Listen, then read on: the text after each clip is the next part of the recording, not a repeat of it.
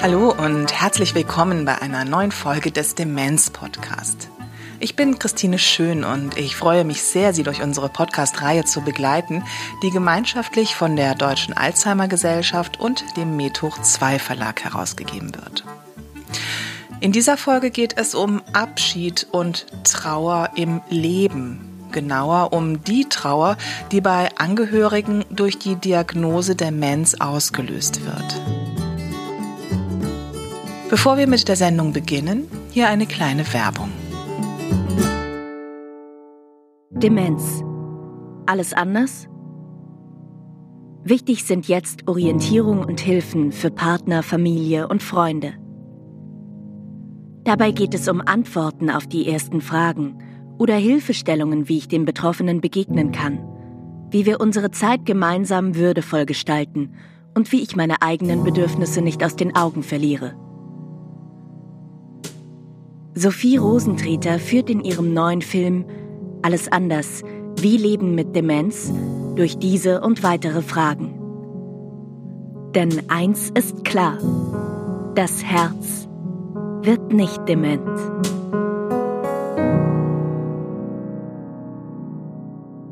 Wenn ein An- oder Zugehöriger an einer Demenz erkrankt, gilt es irgendwann im Leben Abschied zu nehmen. Abschied von der Person, die er oder sie war. Wir sprechen mit Angehörigen, die diesen Prozess in ganz unterschiedlichen Lebensphasen erleben. Eine ist Daniela. Sie ist 43 Jahre alt, hat eine achtjährige Tochter und arbeitet Vollzeit in leitender Position. Also wir waren immer eine sehr fröhliche Familie. Ja, mein Mann Brasilianer, lebensfroh. Es wurde viel gelacht, es wurde getanzt. Wir haben immer laute Musik gehört und war nicht immer alles ganz einfach zwischen uns. Ne? Wir hatten alle so unsere Ecken und Kanten, aber ja, ich habe gemerkt, so das ist mein Leben und wir sind glücklich zusammen und wir haben uns unsere Tochter gewünscht und waren dann sehr glücklich mit ihr und dann die Möglichkeit, dass wir eben nach Brasilien auch gegangen sind. Das war für uns beide so ein Wunsch, für ihn mal wieder in sein Heimatland zurückzukehren. Und ich wollte auch mal länger dort sein und wirklich dort leben und arbeiten, dass unsere Tochter auch in dieser brasilianischen Welt aufwachsen kann und auch brasilianische Familie kennenlernen kann. Und das haben wir eigentlich intensiv ausgekostet und dort wirklich, ja, sehr genossen, die Zeit zusammen dort. Ende 2014 sind wir hingegangen. Da war meine Tochter ein knappes Jahr. Und dann sind wir rübergegangen und äh, haben dort erstmal bei der Familie gelebt, hat uns selbst eine kleine Wohnung genommen und dann dort, ja, so ein ganz schönes äh, Leben mit Job und Kind, aber eben mit viel Strand und viel Familie und Lebensfreude und haben das wirklich in vollen Zügen irgendwie genossen zusammen. Ihr Mann war für sie immer ihr Ruhepol. Mein Fels in der Brandung, der mich so genommen hat, wie ich bin und immer aufgefangen hat und Kraft gegeben hat und Lebensfreude, Lebensmut. Also immer wenn es mir nicht gut ging, war er für mich da, hat die richtigen Worte gefunden und wusste genau, wie er mich irgendwie wieder auffangen kann und mich wieder mitreißt und, und wieder, wieder glücklich macht, ja. Schon nach der Geburt ihrer Tochter merkte sie, irgendwas stimmt nicht, hat es aber erstmal auf das anstrengende erste Jahr geschoben, darauf, dass sie Vollzeit arbeitete und er zu Hause bei der Tochter war. Wenn man den ganzen Tag nur mit dem Kind zu Hause sitzt, dann schaltet man so ein bisschen ab. Also er war so, ja, abgeschaltet, hat manche Dinge nicht so auf die Reihe gekriegt, war langsamer, und dann sind, dachten wir, wieso gibt er sich jetzt keine Mühe mehr? Oder wir wollten nie, dass unsere Tochter viel vorm Fernseher sitzt. Und dann war es so, wenn er sie vom Kindergarten abgeholt hat, saßen wir danach lange vorm Fernseher, wo ich gesagt habe, du bist doch hier zu Hause, du kannst doch mit ihr an den Strand gehen, du kannst Unternehmungen machen und es ist deine Stadt, du hast hier gelebt und er hat nie den Antrieb gehabt, irgendwie rauszugehen oder nur wenn ich das dann gesagt habe und wo ich mir dachte, komisch, ja, dann schiebt man es darauf, dass er vielleicht unglücklich ist oder so ein bisschen deprimiert, weil er jetzt in seiner Stadt, wo er sein ganzes Leben immer gearbeitet hat, jetzt keinen Job gefunden hat und nur mit dem Kind zu Hause sitzt. Es waren so immer Dinge, wo ich es versucht habe zu erklären und irgendwann wurde es dann so auffällig, dass er so ganz normale Zusammenhänge irgendwie gar nicht verstanden hat und ich habe mich am Anfang wahnsinnig aufgeregt und mich gestresst und ähm, ja, hätte ihn am liebsten irgendwie durchgerüttelt und gesagt, jetzt reiß dich mal zusammen, weil so ist das blöd. Da blieb auch immer mehr für mich irgendwie hängen und da fand ich schon, dass irgendwie zwischen uns beiden auch so ungerecht verteilt ist. Und ich mir dachte, jetzt komm mal irgendwie zu Potte, weil das ist irgendwie nicht fair so. Nach vielen Untersuchungen wurde dann die Diagnose frontotemporale Demenz gestellt. Ein Schock. Er war 50 Jahre alt und niemand hat damit gerechnet. Aber da war auch noch ein anderes Gefühl. Im ersten Moment war es tatsächlich auch so ein bisschen eine Erleichterung, weil ich mir dachte, Mann, wieso gibt er sich keine Mühe mehr? Sind wir ihm das nicht mehr wert? Was hat er jetzt? All das ist auf einmal weggefallen, weil ich wusste, okay, er kann da gar nichts dafür. Es ist nicht, weil er uns nicht mehr liebt oder weil äh, er keinen Bock mehr hat, sich um seine Tochter zu kümmern oder so. Das hat er ja auch weiterhin ganz rührend gemacht, aber manchmal eben auch nicht. Von daher war es eigentlich erstmal eine Erleichterung weil ich irgendwie ihn dann wieder ja, lieb haben konnte, sage ich mal. Ich war irgendwie so wütend und so enttäuscht und das ist dann abgefallen und ich dachte mir, oh Mann, der arme Kerl, der kann da gar nichts dafür und von daher war es dann für mich erstmal so, ach komm, lass dich in den Arm nehmen und ähm, wir stehen das gemeinsam durch, mal gucken, was da jetzt kommt. Aber natürlich war auch die Angst da, was kommt jetzt und ja, dann war irgendwie relativ bald klar, das ist etwas, was voranschreitet was immer schwieriger wird. Und das hat uns eigentlich noch mal ein bisschen mehr zusammengeschweißt und äh, war eigentlich noch mal so mehr ein Anlass zu sagen, wir genießen jetzt das, was wir im Moment haben, weil jeder glückliche Moment, den man zusammen hat, wird auf einmal so wahnsinnig bedeutungsvoll und wichtig. Und das war so dieses Gefühl, ja, ich saug jeden Moment irgendwie in mich auf, um das festhalten zu können irgendwie, weil ich weiß, so ein ganz normaler Sonntagmorgen Strandbesuch, danach Spaziergang über den Markt. Ähm, das ist was, was ja wir in ein paar Jahren, vielleicht sogar in ein paar Monaten schon nicht mehr machen können. Und deshalb haben wir eigentlich das, was wir sowieso genossen haben, den Aufenthalt in Brasilien eigentlich noch mal viel intensiver wahrgenommen. Dennoch, es brauchte Zeit, bis sie die Krankheit akzeptieren konnte. Immer wieder war da Hoffnung, dass ihr Mann sie noch unterstützen kann, Immer wieder war da Ärger, weil er es nicht mehr konnte. Das so anzunehmen, war wahnsinnig schwierig. Und als es dann irgendwann mal so weit war, wo ich gemerkt habe, der wird jetzt ganz viel meine Unterstützung brauchen und ich geschafft habe, das so zu akzeptieren, dass er mich nicht mehr unterstützen kann und, und mir bewusst wurde, okay, er wird immer noch weniger. Da weiß ich noch, da gab es mal so einen Moment, wo ich mir gedacht habe, aber er ist noch da. Er sitzt noch auf dem Sofa neben mir und wenn ich ihn umarme, dann drückt er mich. Und das habe ich noch. Und wo ich gemerkt habe, wow, in dem Moment konnte ich ihn wieder so richtig lieben, weil ich mir gedacht habe, ja, das hat er noch, er ist noch da und das genieße ich jetzt, weil in ein paar Monaten ist er auch nicht mehr hier. Dann habe ich ihn auch nicht mehr neben mir sitzen und kann ihn nicht mehr in den Arm nehmen. Und das hat mir dann völlig ausgereicht. Daniela hat versucht, ihre Trauer im Schreiben zu verarbeiten. Sie hat mir drei Texte eingelesen, die ich gerne in die Sendung einstreuen möchte. Hier der erste. Abschied. Das ist das schmerzliche Bewusstwerden, dass mein erfülltes Familienglück auf einmal endlich geworden ist. Den Gedanken zuzulassen, dass all unsere Pläne und Wünsche nicht mehr Wirklichkeit werden können. Auf einmal gewinnt jeder schöne gemeinsame Moment das gemeinsame Erleben unseres Familienglücks an enormer Bedeutung und an Tragik. Antje Köhler ist Diplom-Heilpädagogin, Diplom-Religions- und Gemeindepädagogin und Seelsorgerin. Sie gibt unter der Überschrift Demenz sensibel in Kirche und Kommune Seminare, Workshops und hält Vorträge zum Thema Demenz. Der Abschied mitten im Leben die Trauer mitten im Leben, das sind immer wieder Themen. Diese Trauer zuzulassen, mitten im Leben, das bezeichnet sie als Nadelöhr. Also ich habe als Seelsorgerin erlebt, dass wenn ich Angehörige frage, wo sind denn die Räume und die Orte ihrer Trauer, dann erlebe ich ganz oft erstmal eher so etwas wie Erstaunen, Scham, auch schlechtes Gewissen. Also Trauer scheint irgendwie fehl am Platz zu sein und vielleicht sogar eher sowas wie pietätlos. Schließlich ist der andere ja noch da. Und ich glaube, dass das Nadelöhr beschreibt, dass es darum geht, eine Öffnung zu schaffen und irgendwie dahin durchzugehen, sich zu erlauben, traurig zu sein und so sich selber zuzusprechen, du hast allen Grund zu trauern und verdienst vollstes Mitgefühl in dieser Situation. Oft erstmal uns selbst gegenüber dies so zuzusprechen. Denn viele der Angehörigen, die ich in meinem Alltag in der Seelsorge immer wieder erlebt habe, die sind oft hin und her geworfen zwischen sehr widersprechenden und sehr unterschiedlichen Gefühlen, die manchmal genau im gleichen Moment auftauchen können.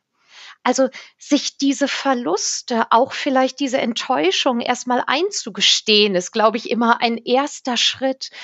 Und diese ganz unterschiedlichen Gefühle die im Umgang mit der Demenz und der Trauer und dem Abschiednehmen von den uns doch eigentlich so lang vertrauten Menschen entstehen oder auftauchen können, diese Gefühle zu akzeptieren, statt sie zu korrigieren.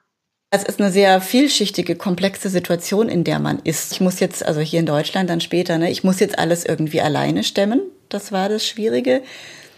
Oder die Situation, ich habe jetzt einen pflegebedürftigen Menschen, um den ich mich kümmern muss, was eine Überforderung ist und was sehr, sehr schwer ist. Gleichzeitig aber auch, ich habe meinen Mann verloren, der mich immer unterstützt hat.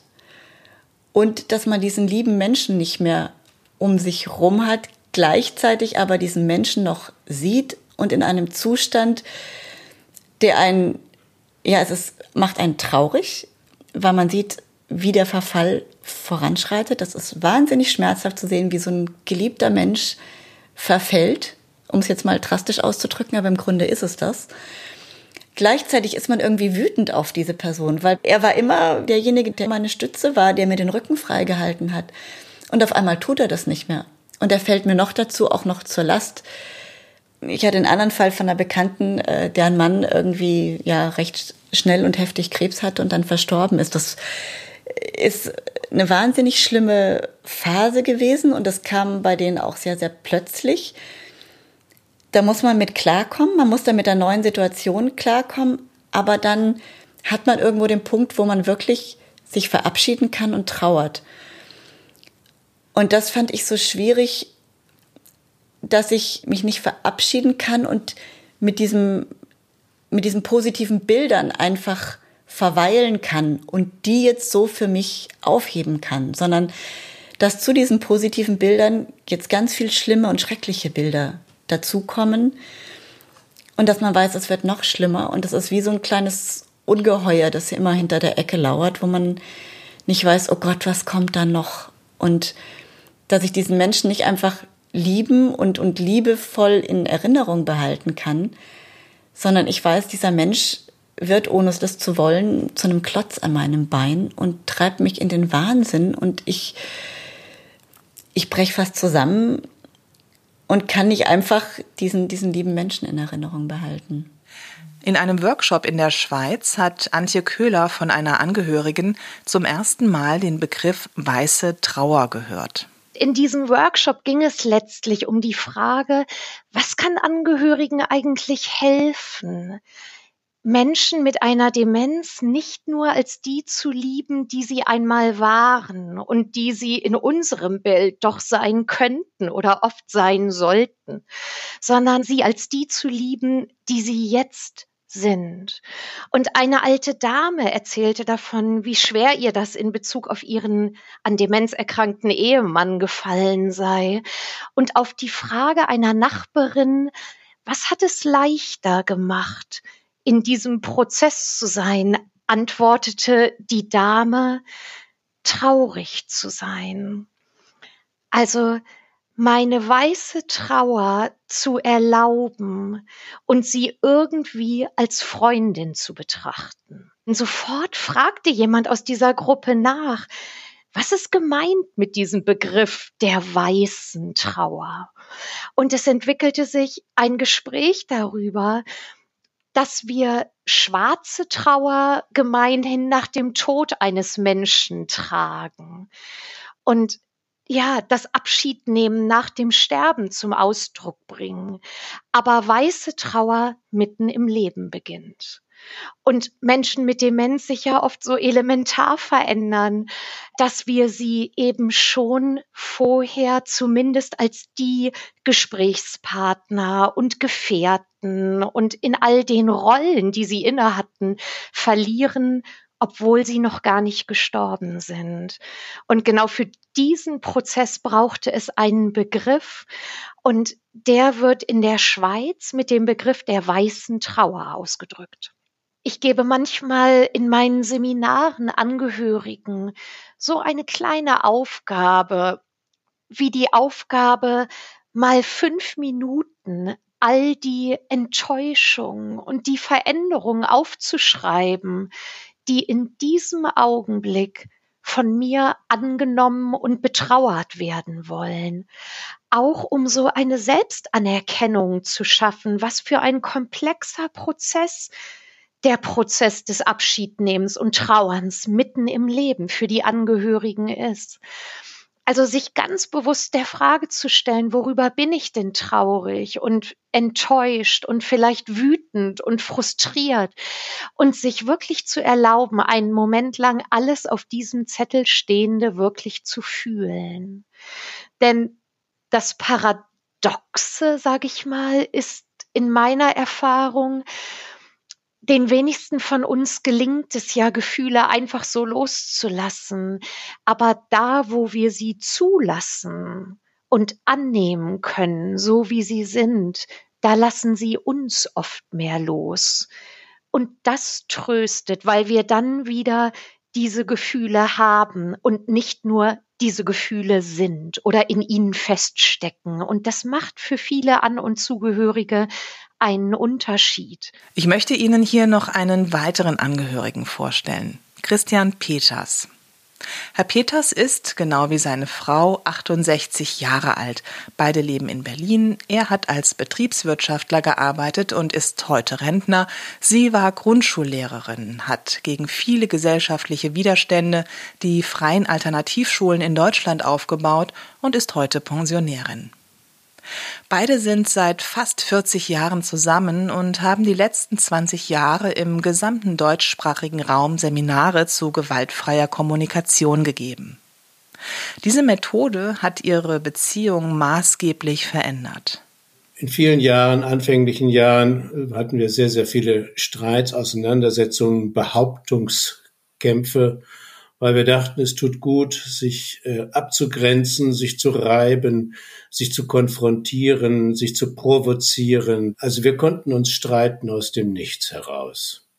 Und das war sehr, sehr belastend und hat uns dazu gebracht zu merken, es muss noch was anderes geben im Leben und sind dann beide gemeinsam initiiert über meine Frau auf die gewaltfreie Kommunikation gestoßen 1999.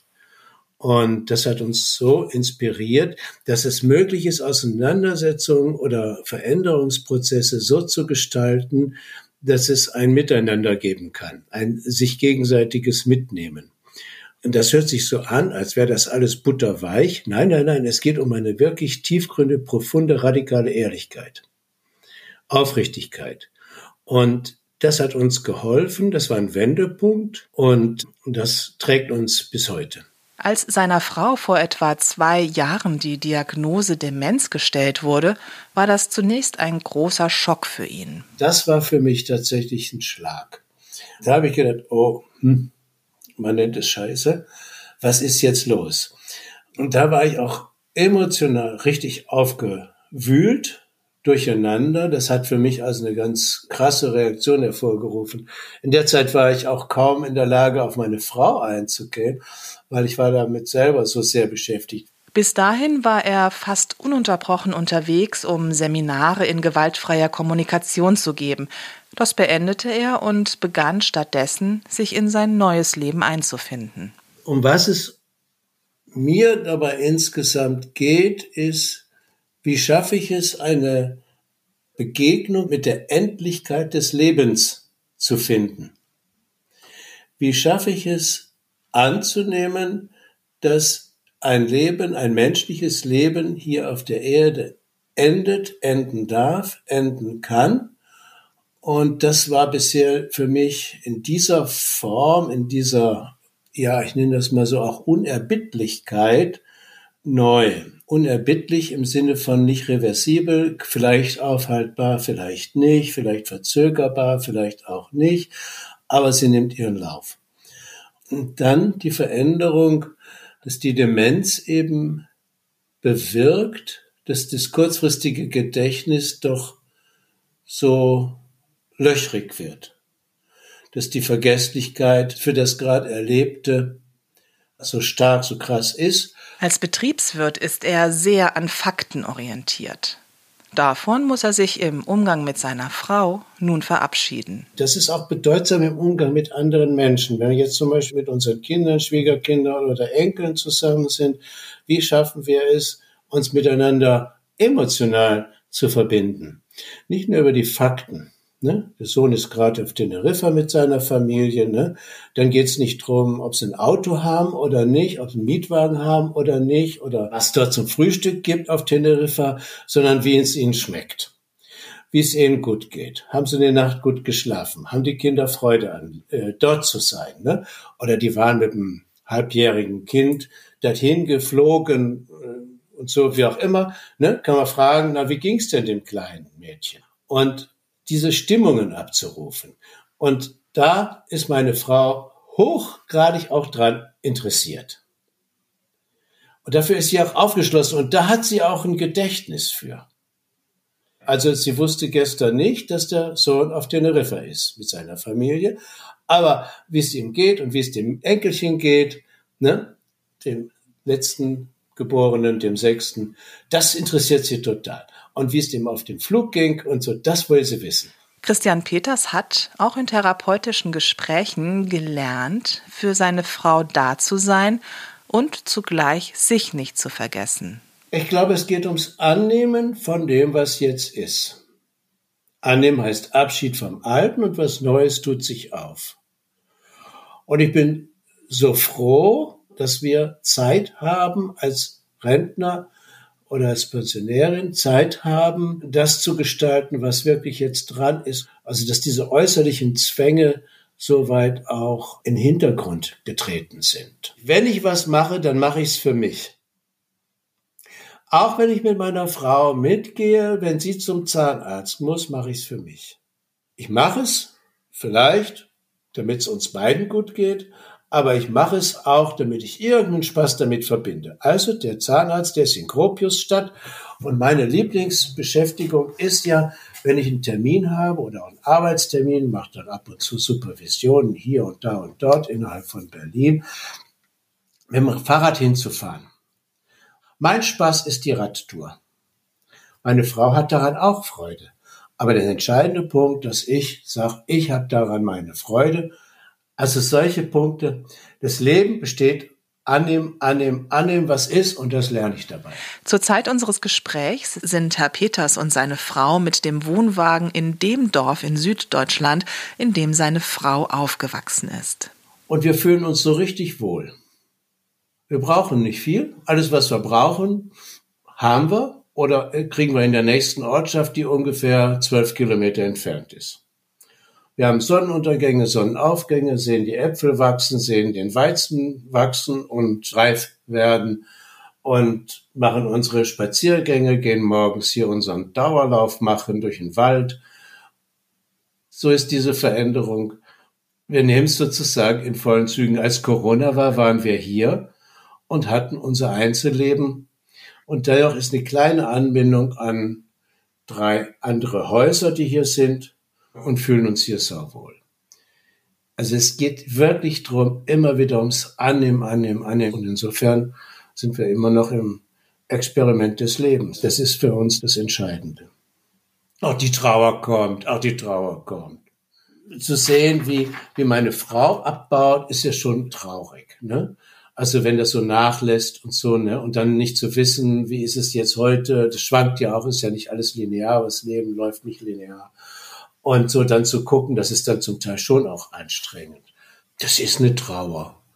Das ist eine Trauer. Ich begegne dem Ende des Lebens, während sie noch lebt.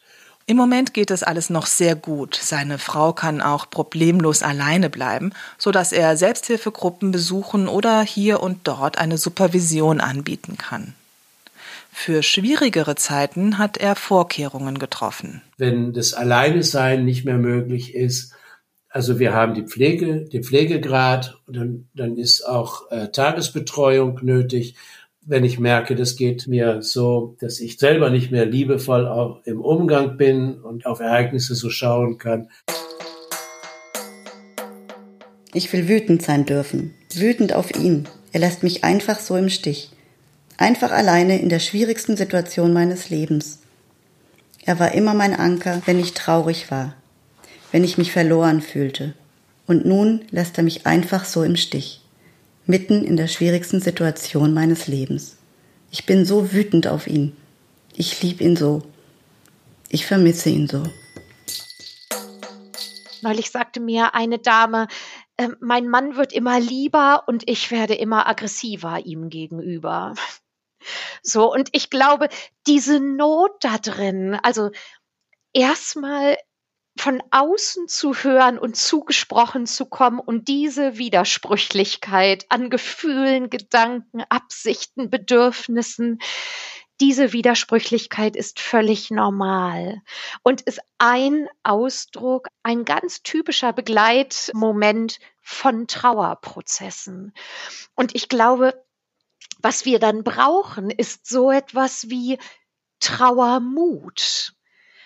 Also ich könnte es vielleicht auf den kurzen Satz bringen, hm, dass ich in den Jahren so für mich nochmal meinen Zugang an der Stelle verändert habe und eher gelernt habe zu sagen, ich glaube, was Menschen mit Demenz brauchen, ist nicht, dass wir gute Menschen sind, sondern dass wir ganze Menschen sind. Also nicht diese Gefühle des Genervtseins und auch mal an Grenzen kommst, schaden Menschen mit Demenz, sondern die Abwesenheit von Gefühlen schadet ihnen.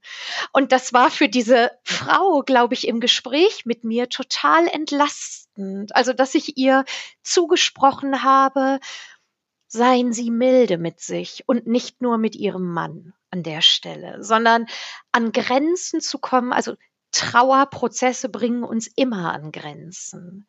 Und am Ende dieser Trauer nicht auszuweichen, sondern die wirklich zu leben, dieser Trauer nicht auszuweichen, ist eine Gabe und macht uns am Ende auch so etwas wie menschlicher, verletzlicher, aber irgendwie auch stärker. Denn betäuben wir den Schmerz und diese Fragen und die Trauer betäuben wir damit auch gleichzeitig die Freude und das Glück und das Geschenk, was auch immer noch im Augenblick und dem Kontakt mit Menschen mit Demenz liegen kann. Und in dem Moment, wo wir es schaffen, uns wirklich Zeit zu nehmen für uns und unseren Abschied und unsere Trauer, da glaube ich, kommen wir wieder anders in Kontakt, auch mit dem Leben und der Lebendigkeit und dem, was in diesem Augenblick alles möglich ist, auch in allen Grenzen, die diese Krankheit mit sich bringen kann.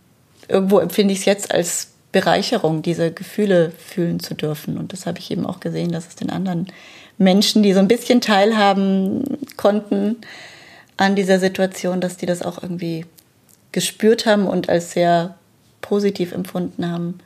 Daniela bekam von Menschen, die sie begleiteten und unterstützten, Dankbarkeit gespiegelt. Dass denen gut getan hat, hier so eine Situation mitzuerleben, wo man wirklich das Leben pur in all seinen Facetten, in all seiner Intensität merkt.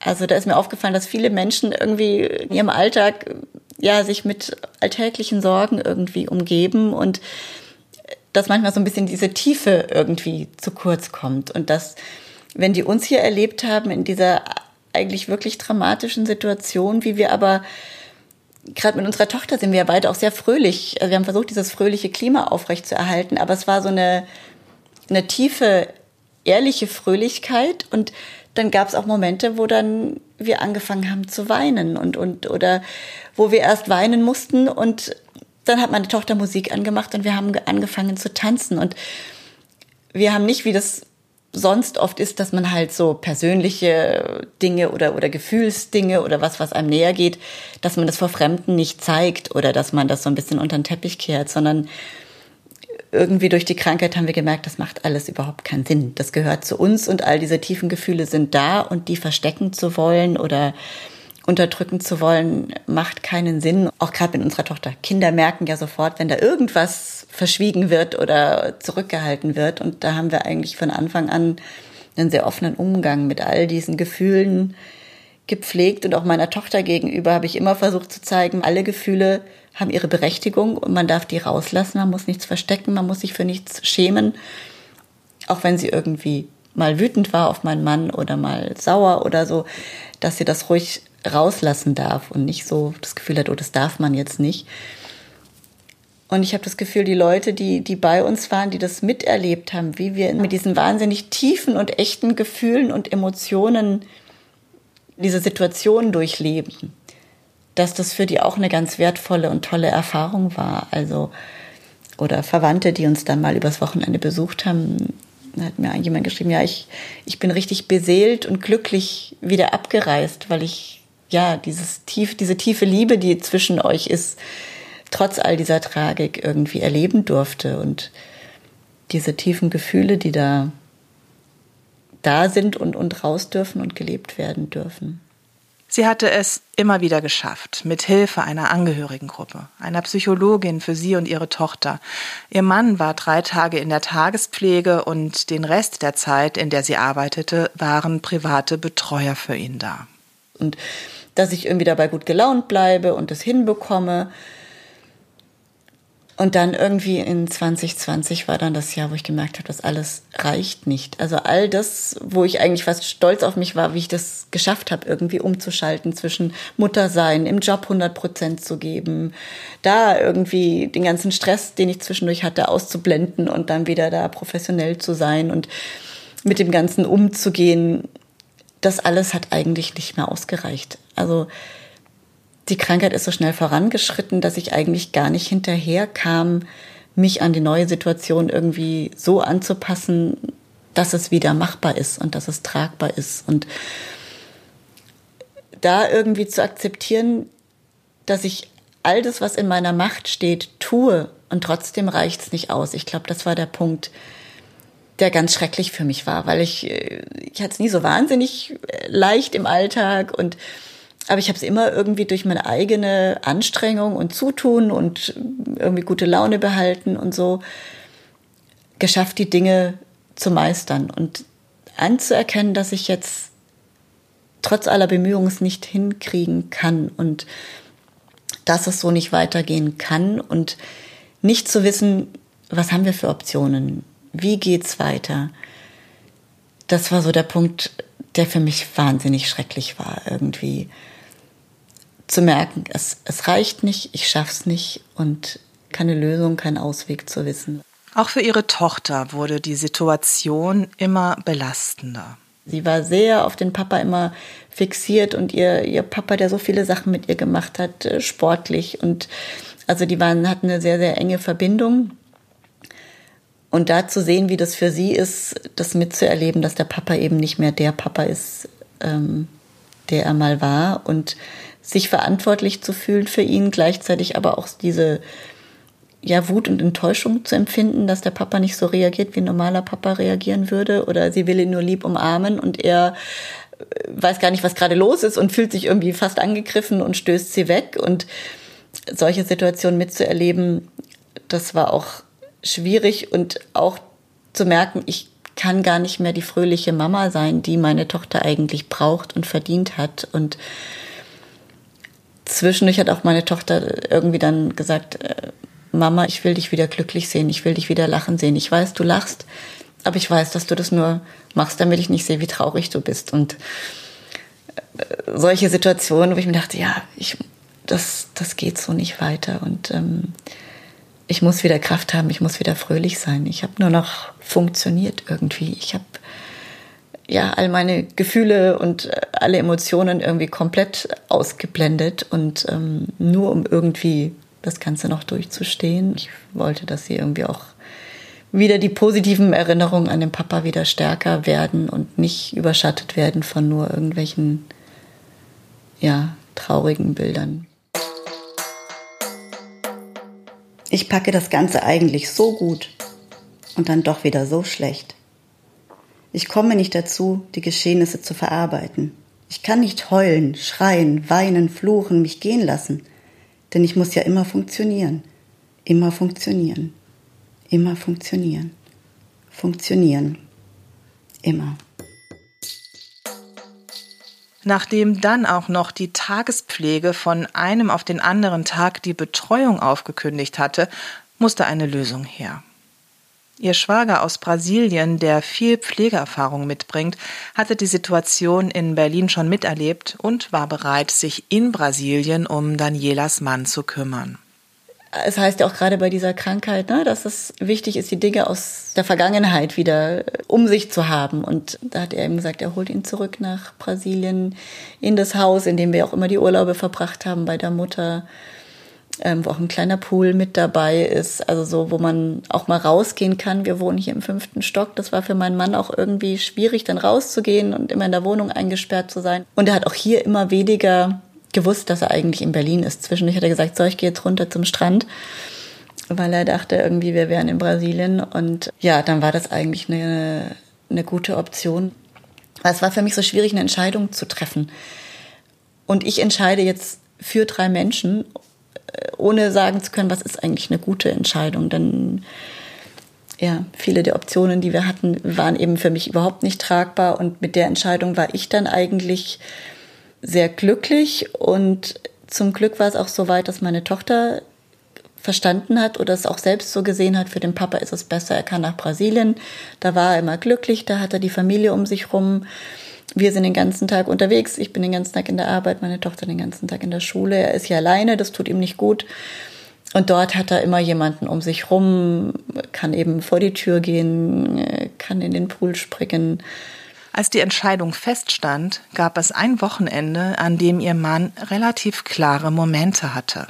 Da hatten wir Zeit und saßen im Park und haben uns nochmal wirklich relativ klar und bewusst drüber unterhalten. Und dann haben wir alle drei gesagt, ja, das ist zwar traurig, weil wir uns vermissen werden, aber es ist für jeden von uns die beste Entscheidung.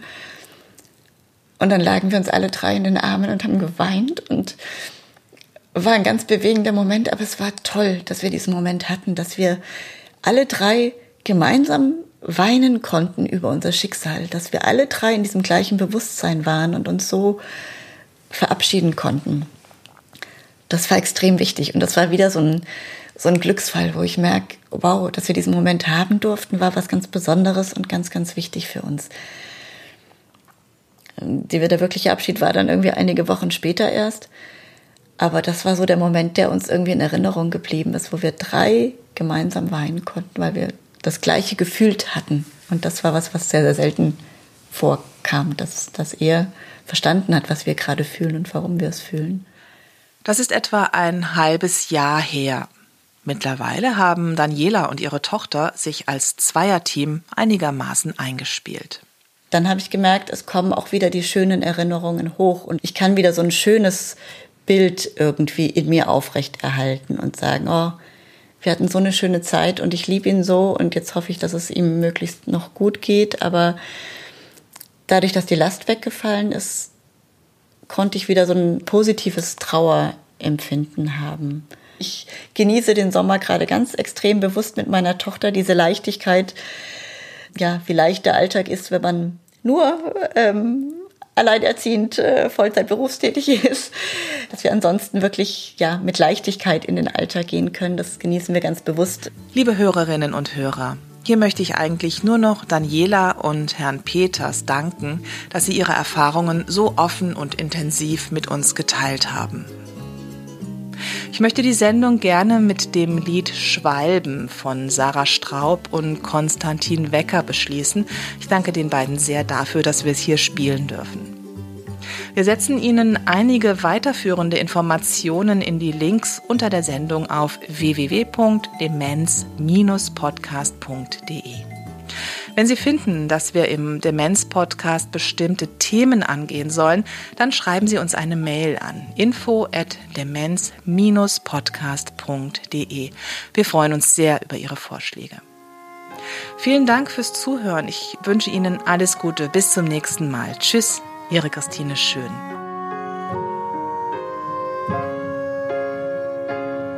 Heute ist ein Hochzeitstag.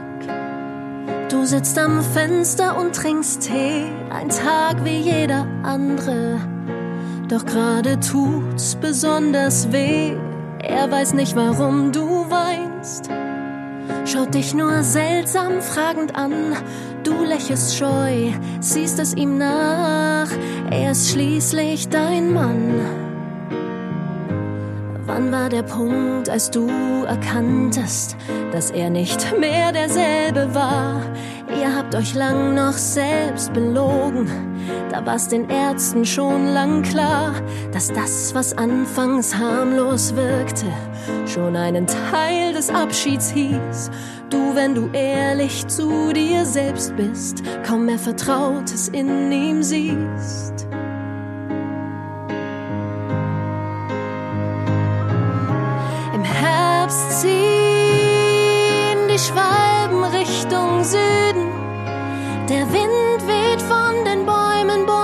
Laub. Schon wieder ist ein Jahr beinahe vorüber. All deine Träume zerfallen zu Staub. Heute ist ein Hochzeitstag. Du siehst die Bilder an der Wand, verblasst von der Zeit, so wie euer Leben und das, was euch verband.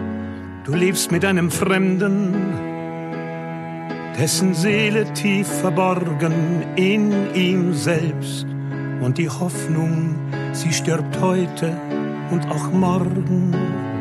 Du führst ihn voller Liebe an der Hand durch jeden Tag selbst wenn er dich kaum mehr erkennt. Dein Herzschlag ist sein Herzschlag. Eure Freunde sind schon lange überfordert auf und davon. Nur du hältst noch die Stellung.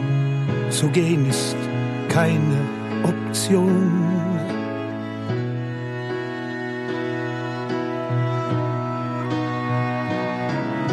Im Herbst ziehen die Schwalben Richtung Süden.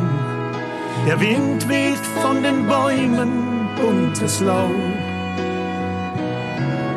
Schon wieder ist ein Jahr beinahe vorüber. All deine Träume zerfallen zu Staub. Im Herbst ziehen die Schwalben Richtung Süden doch sei dir einer Sache ganz gewiss. Du bist sicherlich niemals ganz alleine, denn ich kann sehen, wie stark du bist.